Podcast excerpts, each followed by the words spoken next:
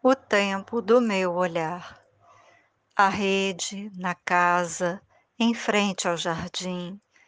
Ali abraço o tempo com o olhar e procuro, na paisagem que se desenha, abastecer-me de mim.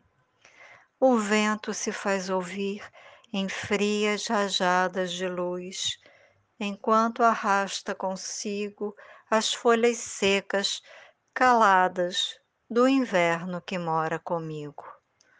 O sol aquece o verde e o corpo seduz, colorindo os diferentes tons de azuis. No chão, uma pequena formiga carrega um besouro morto, indiferente ao tempo do meu olhar.